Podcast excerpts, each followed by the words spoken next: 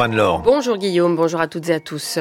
Nous reviendrons largement sur la cérémonie d'hommage prévue ce matin aux Invalides en mémoire des victimes françaises des attentats du Hamas le 7 octobre dernier, des victimes longtemps restées dans l'anonymat. À Gaza, alors qu'une trêve se discute, les opérations israéliennes visent désormais Rafah et font craindre un nouveau désastre humanitaire. Et puis nous serons au Sénégal où la confusion règne jusque dans le camp présidentiel après le coup de force antidémocratique de Macky Sall. Après ce journal, Marguerite Caton, ce sera votre question du Et nous parlerons de Mayotte euh, en état de crise. L'État est-il impuissant?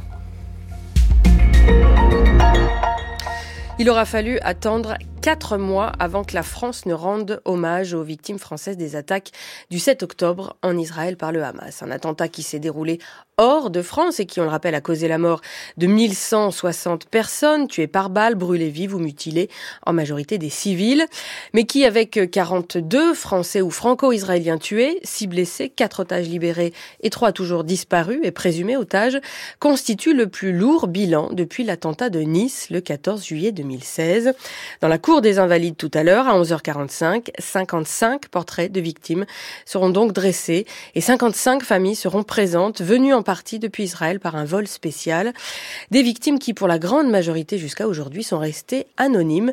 Nourad Mahmoudi a essayé de comprendre pourquoi. Seulement quelques noms ont été rendus publics ces derniers mois par le ministère des Affaires étrangères français. Parmi les 42 victimes, il y a par exemple celles qui ont été tuées durant une rave party, le festival Nova, festival qui était l'une des premières cibles de l'attaque du Hamas. Avidan Torjman, par exemple, né à Bordeaux, victime de cette attaque. Il était l'un des organisateurs du festival. Céline Ben Navid Nagar, 32 ans, participait à cette rave party. Elle laisse derrière elle un bébé de 6 mois et son mari. Le kibbutz Niroz a également été pris pour cible. Sur place, Carmela Dan, 80 ans, et sa petite fille Noya Dan, 12 ans, y ont été assassinés. Une liste non exhaustive car d'autres noms de victimes franco-israéliennes sont restés jusqu'à présent secrets. Un réflexe d'auto-préservation de la part des familles des victimes, estime l'historien Alexandre Bande, spécialiste de la Shoah et de l'antisémitisme. Alors que la communauté juive israélienne et que les juifs français étaient victimes d'odieux attentats, euh, en France comme dans d'autres pays du monde, se déployaient des actes antisémites et donc, on peut peut-être imaginer qu'une partie des familles des victimes ait voulu euh, préserver l'anonymat pour ne pas avoir à subir les foudres, soit d'une partie de l'opinion publique, soit d'une partie de la presse. Après, on peut aussi penser que dans le cadre d'un traumatisme aussi terrible que la perte d'un proche dans ces conditions apocalyptiques qui ont été celles du 7 octobre, certaines familles n'aient pas voulu communiquer, n'aient pas voulu euh, échanger sur la peine et la douleur qui était la leur. En revanche, l'identité des otages franco-israéliens a, elle, été rendue publique qu'ils sont trois. Orio Hernandez Radou, enlevé à la rave party Nova, Ohad Yalomi et Ofer Calderon sont encore retenus par le Hamas. Nouran Mahmoudi. À cette euh, cérémonie républicaine d'hommage aux invalides, tous les parlementaires ont été conviés. Plusieurs députés de la France insoumise seront donc présents et pour certaines familles de victimes, choquées du refus de plusieurs responsables du parti de qualifier l'attaque du Hamas de terroriste, cette présence reste incompréhensible. Antoine Marette. Plusieurs familles de victimes du Hamas ont demandé à Emmanuel Macron que les élus insoumis ne soient pas présents à la cérémonie d'aujourd'hui. En cause, une succession de déclarations ambiguës sur le Hamas. La direction de LFI a refusé de qualifier l'organisation de groupe terroriste. La députée Danielle Obono est allée encore plus loin. En octobre dernier, elle a répondu par l'affirmatif à la question Le Hamas est-il un mouvement de résistance? Et pourtant, la chef de file des députés insoumis, Mathilde Panot, tout comme le coordinateur du mouvement, Manuel Bompard, ont dit vouloir assister à la cérémonie en hommage aux victimes françaises du Hamas, tout en demandant une cérémonie équivalente pour les franco-palestiniens morts à Gaza dans le cadre de ce conflit. L'Élysée était-il en mesure de refuser cette présence des insoumis? Non, selon un protocole en vigueur depuis 1989, protocole selon lequel, lors d'une cérémonie républicaine, les parlementaires sont invités. À chacun d'apprécier l'opportunité ou pas de sa présence, puisque les familles ont exprimé une forte émotion, estime toutefois un conseiller du chef de l'État. Les parents qui pleurent leurs enfants ont tous les droits, a répondu François Ruffin. Le député fait partie des rares insoumis à avoir qualifié le Hamas de terroriste. En Israël, cet hommage français sera retransmis sur écran géant sur la place des otages en face du ministère de la Défense à Tel Aviv où les familles des otages se réunissent régulièrement. La guerre pendant ce temps continue. Hier soir, l'État hébreu a reçu la réponse du Hamas à une proposition de pause humanitaire dans les combats. De ce point de vue, la rencontre prévue euh, aujourd'hui entre Benjamin Netanyahou et le secrétaire d'État américain Anthony Blinken devrait se révéler cruciale. À Gaza, en attendant aucun signe d'accalmie, l'armée israélienne a même un nouvel objectif. Rafah, la grande ville du sud, à la lisière de l'Égypte, Rafah où se réfugient nombre de Gazaouis. Une nouvelle catastrophe humanitaire pourrait donc advenir. Thibault Lefebvre, le correspondant de France Culture dans la région le ton est toujours aussi martial. La reddition ou la mort, il n'y a pas de troisième option. Mais ce sont les objectifs qui évoluent. Israël dit avoir neutralisé trois des quatre régiments de la brigade du Hamas de Khan Younes et le ministre de la Défense, Yoav Galant, estime qu'il est désormais temps d'envoyer ses troupes plus au sud pour s'attaquer à la dernière ville qui a pour le moment échappé aux opérations terrestres de l'armée. Combattre au sol, c'est le seul moyen pour vaincre le Hamas. Que les terroristes qui se cachent à Rafah comprennent bien qu'ils termineront comme ceux de Khan de la ville de Gaza et de tous les autres endroits où nous sommes allés. Pas un mot, en revanche, pour le million et demi de civils poussés vers le sud par l'armée et désormais déplacés sous des tentes à Rafah dans des conditions sanitaires déplorables. Tamara Al-Rifai est porte-parole de l'UNRWA, l'organisme des Nations Unies en charge de l'aide humanitaire. Une offensive militaire sur Rafah, surpeuplée, pour nous est une cause de panique. Il n'y a plus de place dans les abris pour pouvoir aux besoins de cette population. Rafah est un cul-de-sac. Juste derrière, c'est l'Égypte qui refuse catégoriquement d'accueillir des déplacés gazaouis. Quand les combats commenceront, ces civils fuiront et personne ne sait aujourd'hui où ils pourront se mettre à l'abri. Retour en France où ce conflit israélo-palestinien était déjà le contexte d'un autre attentat antisémite il y a 42 ans, rue des Rosiers, dans le quartier juif du Marais à Paris. Mais depuis 42 ans, aucun procès. Le dossier est toujours ouvert à l'instruction. L'attaque, on le rappelle, avait fait 6 morts et 22 blessés le 9 août 1982 dans l'explosion d'une grenade dans le restaurant euh, Joe Goldenberg, puis dans une fusillade. Il avait été attribué au groupe palestinien Abu Nidal. Norvégien d'origine palestinienne, Abu Zayed, a été mis en examen et écroué voilà maintenant trois ans. Mais ses avocats ont demandé sa démise en examen, c'est le terme employé. La chambre d'instruction de la Cour d'appel de Paris doit se prononcer aujourd'hui et c'est donc une décision très attendue. Florence Thurme. Il est à ce jour le seul suspect mis en examen pour assassinat dans ce dossier. Trois autres mandats ont été délivrés qui se sont heurtés au refus d'extradition des autorités jordaniennes. Abu Zayeb, 64 ans, reconnaît certes avoir appartenu au groupe Abu Nidal, mais seulement en tant que subalterne. Il nie avoir été à Paris le jour de l'attentat et y avoir participé, d'où cette demande de démise en examen, explique l'un de ses deux avocats, Romain Ruiz. C'est un enjeu extrêmement important, d'abord pour euh, notre client, qui euh, croupit, euh, j'ose le dire, depuis trois ans dans une cellule en ayant tout un tas de difficultés à la fois de santé et puis de santé mentale aussi.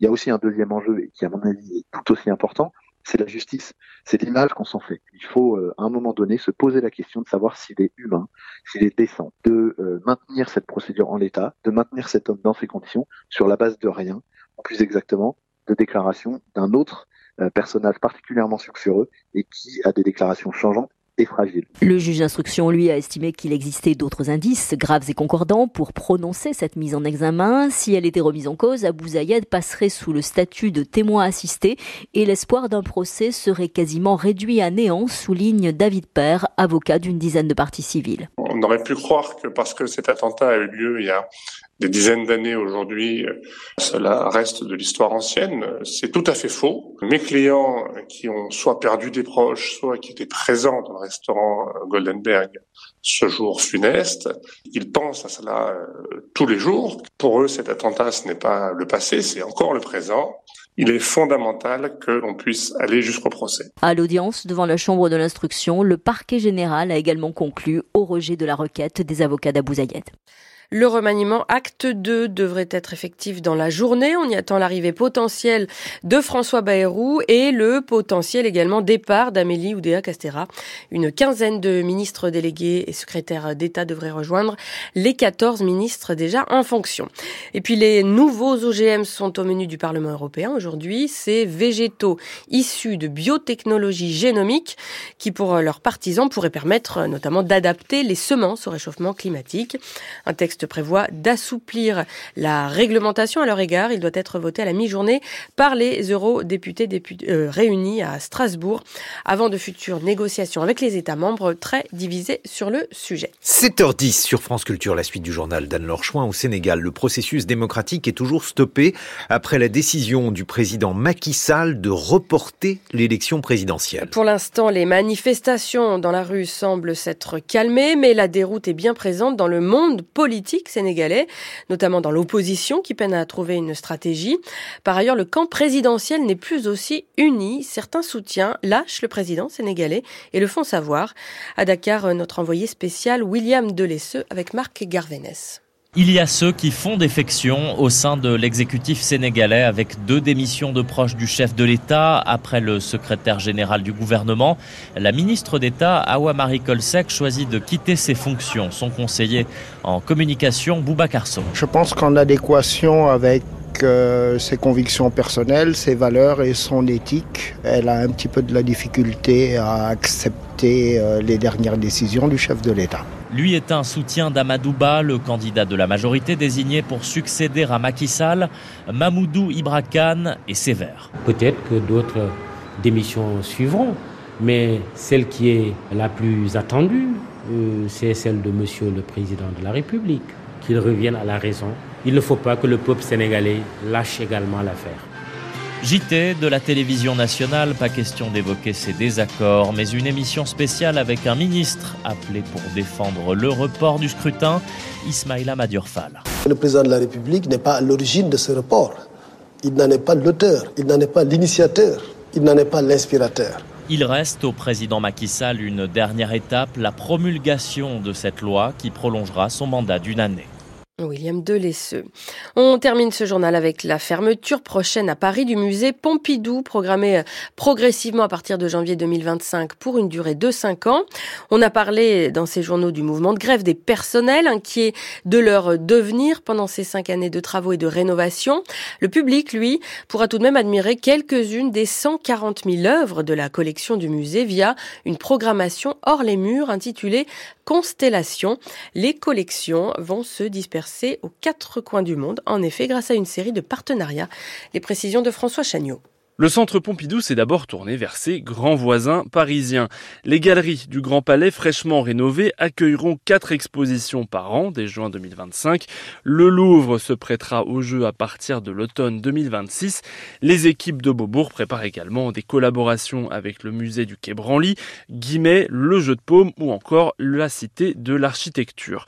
Le futur centre Pompidou francilien de 30 000 mètres carrés à Massy dans l'Essonne permettra lui de stocker les 140 000 œuvres du musée, inauguration prévue en 2026 en dehors de la région parisienne, la Villa Noailles de Toulon, le LAM et le Tripostal de Lille, la région Centre-Val de Loire ou encore le Centre Pompidou-Metz, pour ne citer que quelques exemples, accueilleront également des expositions comme et pour la première fois la Guadeloupe et la Martinique grâce à un musée sur roue. Le navire amiral de l'art contemporain en Europe ne veut pas se faire oublier non plus à l'étranger. La convention du centre Pompidou de Malaga vient d'être reconduite et des partenariats ont également été signés avec des institutions de Séoul, Shanghai, Bruxelles et le dernier rejeton de la marque Centre Pompidou ouvrira ses portes dans l'état américain du New Jersey en 2027. Le temps de ce mercredi, pluie et vent sur la moitié nord. Le Pas-de-Calais est à nouveau en vigilance orange. Pluie, inondation cet après-midi. La pluie s'étend du nord de l'Aquitaine jusqu'au Grand Est. Ce matin, comptez 1 à 11 degrés du nord au sud, de nord au sud, pardon. Température maximale en hausse. 10 à 15 degrés sur les deux tiers nord du pays. 15 à 19 plus au sud. C'est la fin de ce journal et la suite des matins de culture avec vous, Guillaume Erner. Merci Anne-Laure Chouin. Et dans quelques secondes, la question du jour Marguerite Caton, crise à Mayotte, l'État est-il impuissant?